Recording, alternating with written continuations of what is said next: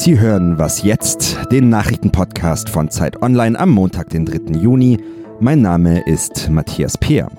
Heute sprechen wir über chinesische Erinnerungspolitik, 30 Jahre nach dem Massaker vom Tiananmen-Platz und natürlich auch über den überraschenden Rücktritt von SPD-Chefin Andrea Nahles. Und um den geht es jetzt auch in den Nachrichten.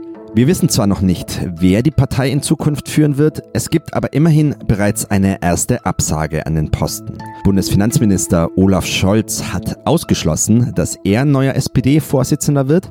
Zeitlich wäre das neben dem Ministeramt seiner Meinung nach einfach zu viel.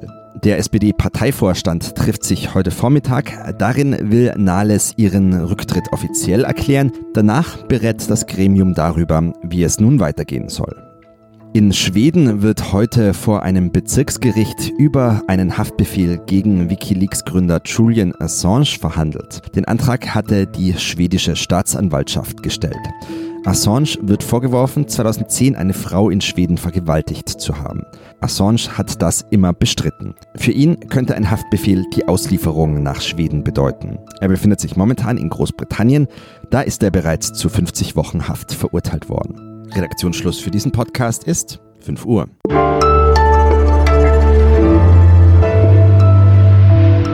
Hallo und herzlich willkommen zu dieser Was jetzt Folge am Montag. Ich bin Erika Zinger. Die Diskussion in der Fraktion und die vielen Rückmeldungen aus der Partei haben mir gezeigt, dass der zur Ausübung meiner Ämter notwendige Rückhalt nicht mehr da ist. Das schreibt Andrea Nahles am Sonntag an die SPD-Mitglieder und verkündet damit ihren Rücktritt. Ja, das kommt etwas unerwartet. Am Freitag haben wir im Podcast noch über die vorgezogene Wahl zum Fraktionsvorstand gesprochen. Der Vorstoß, der kam ja von Nahles selbst. Und am Freitag, ich erinnere mich noch an meine eigenen Worte, habe ich gesagt, Nahles will kämpfen. Meine Kollegin Lisa Kaspari, stellvertretende Leiterin des Politikressorts, ist bei mir im Studio. Lisa, ich bin jetzt etwas überrascht. Hat Nahles jetzt aufgegeben?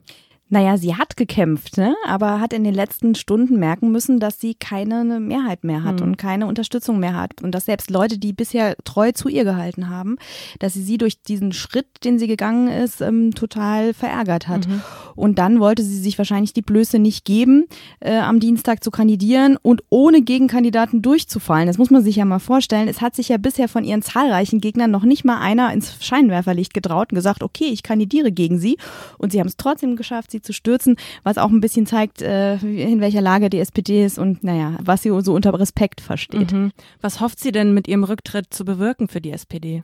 Andrea Nahles ist eine Parteisoldatin. Die hat 20 Jahre Berufspolitik gemacht, die kann nie, also hat nie was anderes als SPD gemacht und ich glaube, sie versucht einfach ihre Partei zu retten, mhm. weil es ist eine sehr, sehr ernste Situation momentan für die Partei und sie weiß, sie ist ja durchaus reflektiert, sie weiß ja schon lange, dass sie in der Bevölkerung nicht sonderlich gut ankommt, dass ihre Auftritte durchaus kritisch gesehen werden. Mhm. Übrigens gerne von den auch den Männern in diesem Lande.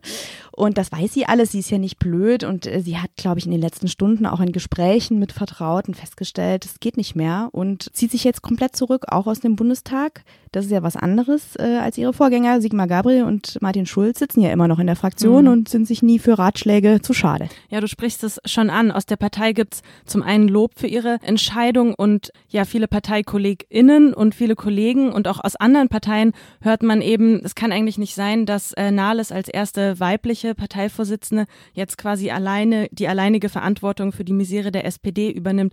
Ist man da quasi mit ihr ja viel gnadenloser umgegangen als mit männlichen Parteikollegen? Da bin ich mir nicht sicher. Die SPD war immer schon gnadenlos mit ihren Anführern. Wir erinnern uns an Martin Schulz, der ja auch aus seiner Sicht fies weggeputscht wurde vor einem Jahr, anderthalb Jahren. Was stimmt, ist, dass die öffentliche Bewertung von ihr ähm, doch anders war als bei mhm. den Männern. Sie wurde als peinlich bezeichnet, als schrill bezeichnet. Das Weib muss weg, soll mal jemand gesagt haben auf einer Veranstaltung, hat ein Zeitkollege beobachtet. Und das ist schon klar frauenfeindlich. Äh, und da merkt man auch, dass bei ihr vielleicht mit anderen Maßstäben gemessen wurde als bei den Männern. Schauen wir mal auf die GroKo. Was hat die zu befürchten? Viel. Äh, die Tatsache, dass äh, Angela Merkel und Annegret Kramp-Karrenbauer sich geäußert haben, zeigt, die Nervosität ist groß, dass die SPD jetzt auch aus der großen Koalition aussteigen will.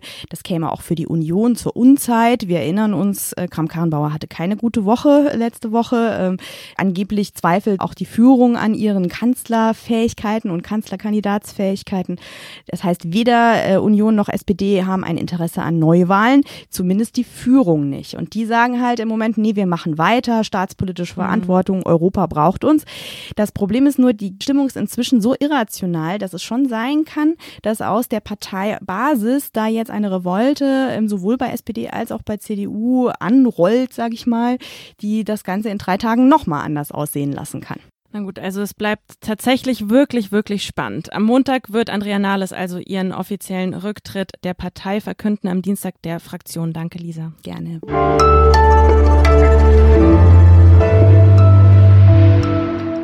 Und sonst so?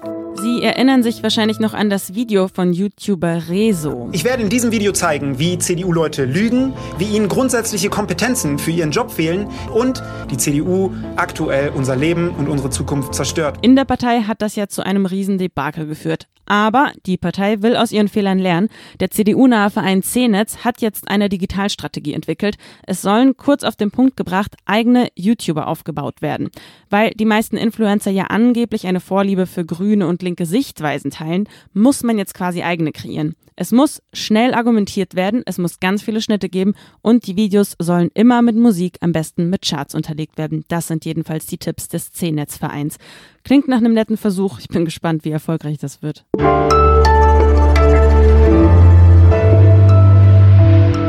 Wir gehen mal zurück in das Jahr 1989 Frühjahr. Nicht nur für Europa ist das ein Jahr des Aufbruchs gewesen, auch für China. Hunderttausende Menschen strömen damals auf die Straße, sie demonstrieren für Demokratie, für bessere Lebensverhältnisse. Ja, und wie reagiert die kommunistische Partei? Die schickt Panzer. Als die Panzer auf dem Platz des himmlischen Friedens rollen, da stehen da hunderte Zelte, Plakate, Demonstrierende sind im Hungerstreik. Und dann in der Nacht zum 4. Juni 1989, da fallen Schüsse. Was vor 30 Jahren auf dem Tiananmen-Platz wirklich geschah, darf offiziell in China nicht erzählt und nicht erinnert werden. Warum das so ist, darüber will ich jetzt mit meiner Kollegin Shifan Yang sprechen. Sie ist Korrespondentin für die Zeit und bei mir am Telefon. Hallo. Hallo Erika. Bis heute ist ja nicht wirklich bekannt, wie viele Menschen da am 4. Juni 1989 getötet wurden. Warum ist der 4. Juni in China immer noch ein Tabu? Der Tag ist bis heute ein Tabu, weil der 4. Juni und auch das, die blutige Niederschlagung der Proteste damals ähm, natürlich ähm, das Verhältnis zwischen Partei und Bevölkerung ganz klar äh, neu definiert hat ähm, zum Negativen. Denn die Volksbefreiungsarmee, die damals mit ihren Panzern über den Tiananmen Platz gerollt ist, die hat 1949 ja das chinesische Volk befreit, so natürlich die offizielle Geschichtsschreibung. Und mhm. jetzt haben diese Soldaten, die ähm, für das Volk da waren, auf das eigene Volk geschossen. Trotzdem gibt es ja Menschen, die vor allem gegen das Vergessen irgendwie ankämpfen. Wie geht die Regierung mit denen um? Also es gibt diesen schönen Satz, schönen wie wahren Satz von Milan Kundera, der Kampf der Menschen gegen die Macht ist der Kampf der Erinnerung gegen das Vergessen. Und so ist das hier auch. Jeder, der erinnert, begeht einen Akt des Widerstandes. Mhm. Und deswegen ist äh, das Erinnern an sich keine neutrale Handlung, sondern es ist, es ist Widerstand gegen die Mächtigen. Und damit wird heute, 30 Jahre später, auch genauso repressiv immer noch umgegangen. Im Internet wird jede Erwähnung des 4. Juni auch äh, Chiffren dafür, zum Beispiel wie der 35. Mhm. Mai oder auch ähm, nur ähm, Studenten, das Wort Studenten oder auch nur das Wort heute wird in einem bestimmten Zeitraum um den 4. Juni zensiert. Ähm, die Überlebenden von damals oder die Mütter von getöteten Studenten damals werden ähm, außerhalb Pekings gebracht, beziehungsweise rund um die Uhr von der Polizei bewacht, damit sie nicht mit den mhm. Medien sprechen. Alle stehen unter besonderer Beobachtung, die etwas mit den Studentenprotesten damals zu tun hatten. Also kann man sagen, dass die Gefahr besteht, dass die chinesische Regierung mit ihrer Erinnerungspolitik da erfolgreich wird und die nächsten Generationen quasi diesen Tag irgendwie nicht mehr zuordnen können in Zukunft? Ja, sie ist bereits sehr erfolgreich damit. Also da spielen viele Faktoren eine Rolle. Äh, auch die Zeit, es ist 30 Jahre her. Das heißt, je länger die Zeit verstreicht, desto ähm, mehr verblassen natürlich auch die Erinnerungen, desto mehr mhm. werden auch die Überlebenden von damals müde, noch an die alte Vergangenheit zu rühren. Es gab vor ein paar Jahren eine interessante Befragung der amerikanischen Journalistin Louisa Lim dazu. Mhm. Die, die ist damals an die vier Elite-Universitäten in Peking ähm, gegangen, an denen damals 89 alles begonnen hat und hat die jungen Studenten dort Anfang 20 befragt.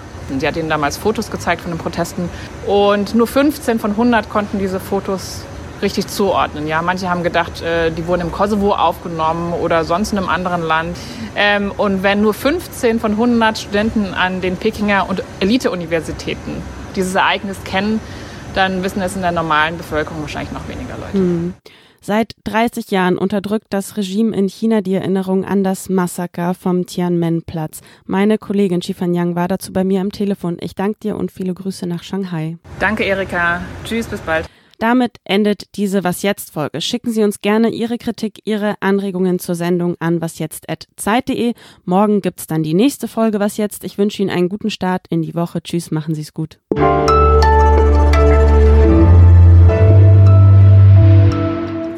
Tatsächlich insofern sehr erfolgreich, als dass ich würde mal schätzen, weniger als 10 Prozent der jungen Chinesen tatsächlich wissen, was damals passiert ist.